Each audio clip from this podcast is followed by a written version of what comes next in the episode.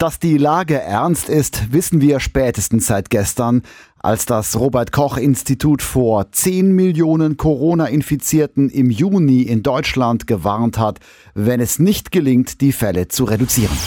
Radio Regenbogen, Corona aktuell. Ich bin Stefan Gebert. Hallo. Bayern wagt mal wieder den Vorstoß, hat für eine kleine Stadt Ausgangssperre verhängt. Die 7000 Einwohnerstadt Mitterteich in der Oberpfalz liegt im Corona-belasteten Landkreis Tirschenreuth. Und Kanzlerin Merkel, die hat ja das Wort Ausgangssperre gestern nicht in den Mund genommen in ihrer Fernsehansprache, aber eben heute Morgen Bayerns Ministerpräsident Markus Söder. Das schöne Wetter, es verführt zum Rausgehen, zum Treffen mit Freunden an der Isar, am Englischen Garten, am Tegernsee oder an vergleichbaren Orten in Bayern. Aber wenn sich so viele Menschen nicht freiwillig beschränken, dann bleibt am Ende nur eine bayernweite Ausgangssperre als einziges Instrument, um darauf zu reagieren. Das muss jedem klar sein. Wie schwer es ist, allen Menschen den Ernst der Lage zu erklären, zeigen die Corona-Partys. Corona-Partys sind echt kein Spaß. Ältere Menschen anzuhusten und als Jux Corona zu schreien, ist unerträglich. Wir werden sowas nicht dulden. Polizei und Sicherheitskräfte haben die klare Anweisung, wenn sie das hören, zu unterbinden. Auch jetzt schon bei bestimmten großen Partys einzuschreiten, das ist nicht richtig. Corona-Partys auch in Freiburg. Die Freiburger Polizei hat letzte Nacht Corona-Partys auflösen müssen. Mehrfach ist die Polizei ausgerückt, hat versucht, den Leuten klarzumachen, dass es im Moment extrem wichtig ist, auf soziale Kontakte zu verzichten, Abstand zu halten. Vor allem Jugendliche hatten sich da in Freiburg auf Grill- und Spielplätzen getroffen. Die Gruppengrößen waren laut Polizei zwei- bis dreistellig.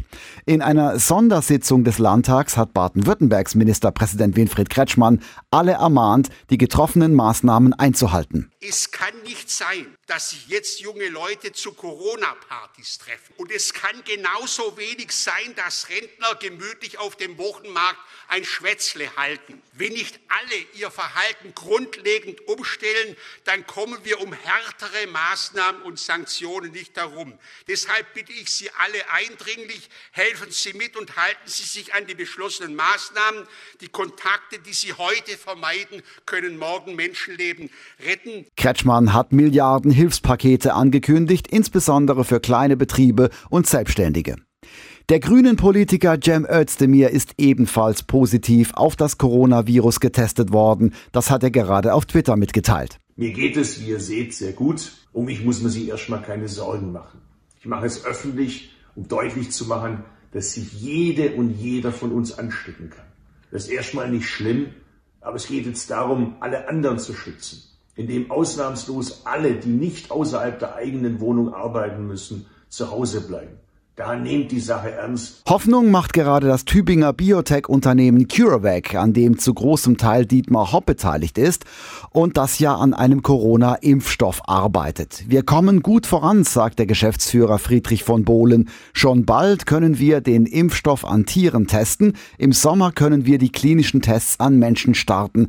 Dabei müssen wir vor allem die richtige Dosis finden, teilte er der Rheinischen Post mit.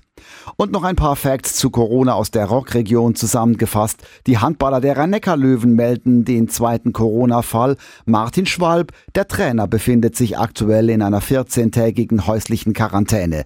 Ich fühle mich soweit gut, sagt Schwalb. Die Kliniken in Buchen und Mosbach melden, wir sind im Soll, was die Vorbereitungen auf massiv erhöhte Corona-Patienten angeht. Das meldet die Rennecker Zeitung. Und die Stadt Heidelberg kontrolliert die Wirte, ob sie auch wirklich Essen ausschließlich zum Mitnehmen anbieten. Die aktuellen Infos für die Metropolregion Rhein-Neckar. Ich bin Matthias Wagner. Schönen guten Tag.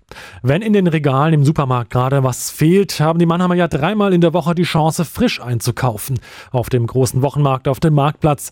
In Zeiten von Corona machen sich hier aber Händler und Kunden Gedanken, wie man sich vor einer Ansteckung schützen kann. Der Vorsitzende des Vereins Selbstständiger Markthändler in Mannheim und Umgebung, Ralf Ziesling, sagte Radio Regenbogen. Die Standbetreiber benutzen Handschuhe und achten darauf, dass die Handschuhe öfters gewechselt werden. Zurzeit sind keine anderen Abdeckpläne oder was vorgesehen bei Obst und Gemüse.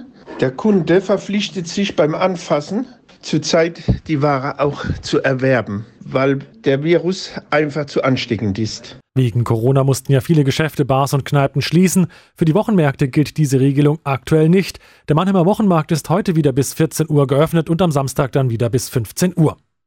Husten, Schnupfen, höhere Temperatur. Habe ich da jetzt schon Corona? Sicher weiß man das aber nur nach einem Test. Diesen bietet ab sofort jetzt auch die Stadtklinik in Frankenthal an. Und zwar in der neuen Fieberambulanz der Klinik. Untersucht wird hier aber nur, wer sich vorher mit seinem Hausarzt abgesprochen und einen Termin in der Fieberambulanz vereinbart hat. Testen lassen können sich auch Menschen, die aus einem bekannten Risikogebiet zurückgekommen sind. Das Ganze findet in abgetrennten Räumen der Klinik statt. Dafür werden auch noch freiwillige Helfer gesucht. Die sollten aber einen medizinischen Hintergrund haben, hieß es. Und mehr zum Thema Corona auch in Ihrer Region, das lesen Sie bei uns auf regenbogen.de. Die aktuellen Infos für Baden und die Pfalz. Ich bin Sascha Baumann, guten Tag. Die Krankenhäuser in Baden und der Südpfalz wappnen sich für die Coronavirus-Welle, weil sich immer mehr Menschen infizieren müssen in den kommenden Wochen viele schwer erkrankte Patienten behandelt werden. Deshalb werden Kapazitäten ausgebaut, Personal aufgestockt und Ausrüstung angeschafft.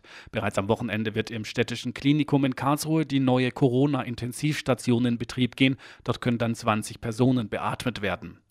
In Zeiten von Corona machen sich viele Menschen Sorgen und zwar über die unterschiedlichsten Dinge. Manche haben Angst, dass es doch Versorgungsengpässe gibt, andere befürchten, dass irgendwann der Strom abgestellt wird. Zumindest was das angeht, kann Antea Götz vom E-Werk Mittelbaden in La aber Entwarnung geben. Die oberste Aufgabe des E-Werk Mittelbaden ist die sichere Energieversorgung in der Region. Sie ist sichergestellt. Es sind entsprechende Maßnahmen eingeleitet worden, die sicherstellen, dass die systemkritischen Bereiche personell hinreichend besetzt sind. Auch der Karlsruher Energieversorger ENBW versichert, dass es keine Probleme mit der Energieversorgung geben wird. Das neue Corona-Testzentrum in Landau wird stark nachgefragt. Mit zwölf Personen haben die DRK-Kreisverbände Landau und Südliche Weinstraße ehrenamtliches Fachpersonal gestellt. Am ersten Tag konnten rund 160 Personen getestet werden. Es laufen Planungen, um die Kapazitäten schnellstmöglich auszuweiten. Tests aus reiner Vorsicht sind dort aber nicht möglich. Wer sich testen lassen will, benötigt eine sogenannte Laborüberweisung. Alle Infos zu Corona und Tipps zum Umgang mit der Situation finden Sie auf regenbogen.de.